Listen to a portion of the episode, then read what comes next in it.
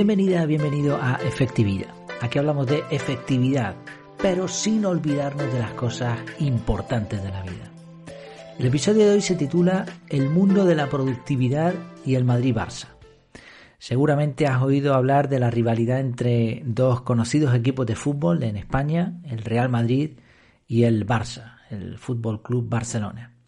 Los que son fanáticos de un equipo, obviamente les gusta el fútbol, pero en realidad lo que más les gusta es su equipo. Si el que juega bien es el otro, se enfadan y lo pasan mal. Discuten que si esto fue falta, que si no, que si el árbitro estaba vendido, que si este debe ser el presidente o no. E incluso llegan a atacar a los contrarios. Aquí es un juego de ganar o perder. Mm, o mejor dicho, de mal perder. Recuerdo, por mencionar una anécdota, una ocasión en que estábamos en un camping de vacaciones con, con la familia y amigos y bueno, la mayoría de, mi familia eh, aquí eh, es del Madrid.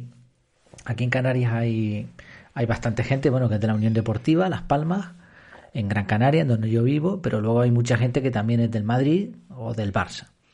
Y prácticamente toda mi familia, por parte de mi mujer principalmente, son del Madrid. Y aquel día en el camping que estábamos viendo el partido allí en una terraza, le metieron una paliza al Madrid tremenda, tremenda. Y no aguantaron el partido, se fueron. Se fueron desde, me parece que iban ya 1-3, perdiendo el Madrid, y se marcharon allí. Estaban pasándolo fatal. No pasa nada por sentir simpatía por un equipo, ¿eh? no, no, hay ningún problema con esto. Los hay que tienen una filosofía marcada, por ejemplo en España está el Atlético de Madrid, que, que tiene una forma de, de, hacer las cosas distinta, en parte a otros equipos, ¿no? una filosofía, bueno, pueden enseñarnos cosas interesantes incluso. Quizá nos gusta un entrenador o un jugador en particular y nos da un poco igual en qué equipo esté. Esto es una cosa curiosa, que a veces la gente se hace fanática de un equipo y, defiende a muerte a los jugadores y los jugadores son los primeros que se van a otro equipo cuando les pagan más, ¿no? Bueno, pero vamos, no, no pasa nada por sentir esta afinidad. En muchos casos, la tierra donde uno nace eh, tira. Yo, por ejemplo, nací en Madrid y uno de sus jugadores más emblemáticos, que fue Raúl González, se crió cerca de mi barrio. De hecho, es posible, yo no lo recuerdo, que coincidiéramos en alguna ocasión en el, colegio. Es normal que haya afinidad, ¿no? no pasa nada. Ahora, creo que la mayoría estamos de acuerdo en que los fanatismos son peligrosos. Luego está quien, más allá de que le guste ver un partido de fútbol en la, televisión o que prefiera un equipo u otro, juega al fútbol habitualmente y hasta es bueno jugando. Y sobre todo, lo más importante, le sienta bien y lo disfruta. Y es que no es lo mismo ver fútbol que jugar al fútbol. Con lo primero, engordas, sobre todo si estás sentado comiendo y bebiendo cerveza delante de un televisor, y con lo segundo, adelgazas. ¿Y por qué esta referencia? ¿Por qué esta reflexión de hoy? Bueno, pues porque lo mismo pasa con el mundo de la productividad. En el, mundo de la productividad hay sobre todo un equipo grande, GTD. GTD es una técnica, bueno, un, un sistema, un método de productividad personal, de organización personal, que es probablemente el más conocido que hay.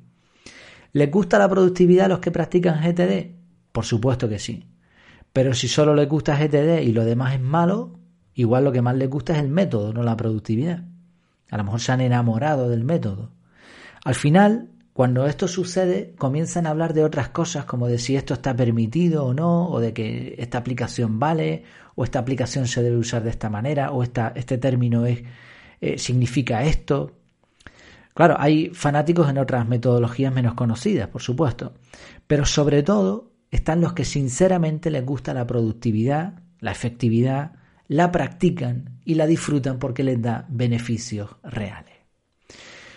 Últimamente, y a medida que voy conociendo más personas, alumnos que se apuntan en el curso, o personas que, que, conozco, a, veces programo una reunión para conocer a alguien eh, con quien he contactado, he visto a lo mejor su blog, su canal, lo que sea, pues oye, agendamos una, una llamadita, una reunión por Zoom y nos conocemos. Y voy viendo perfiles, veo grupos, veo eh, chats también.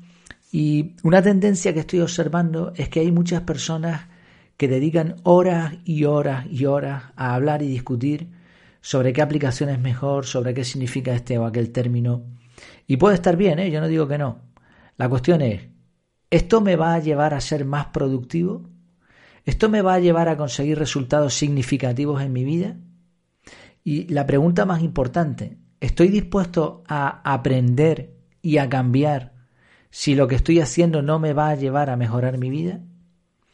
Y aquí lo que veo es que en muchos casos la respuesta es no.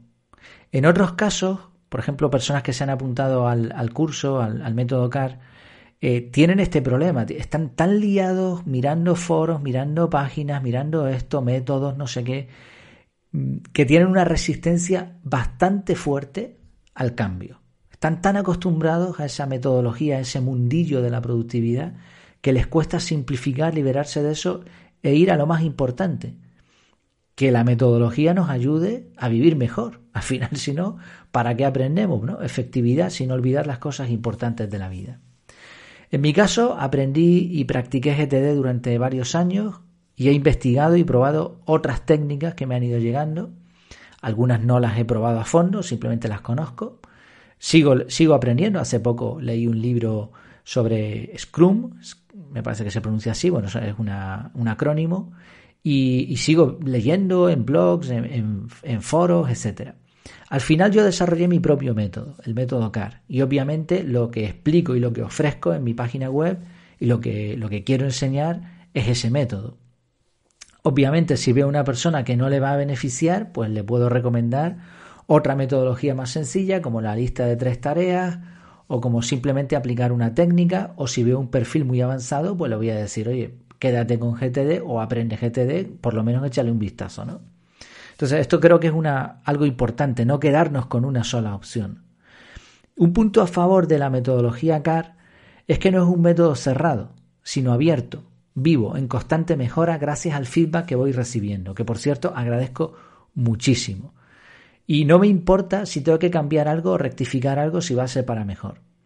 De hecho, pensando en eso, cuando, cuando paqueticé el método, lo que hice fue montar un esqueleto básico basado en tres premisas principales. A partir de ahí, puedes añadir, quitar o modificar bastantes cosas sin que el proceso principal cambie demasiado.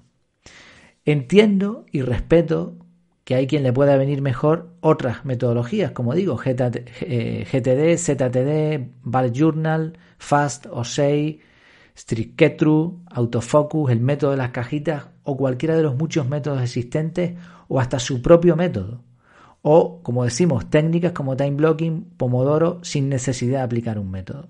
De hecho, es importante, aunque sea, aprender por lo menos los fundamentos de las diferentes opciones. La cuestión es que si queremos de verdad conseguir nuestros objetivos, debemos estar dispuestos a probar, a cambiar lo que no funciona y a mejorar. Lo bueno es no convertirnos en fanáticos del método. Queremos ser fanáticos, pero de los resultados.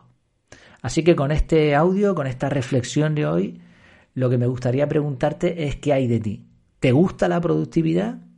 ¿O solo te gusta el Madrid o solo te gusta el Barça? Muchas gracias por tu tiempo. Nos vemos a la próxima.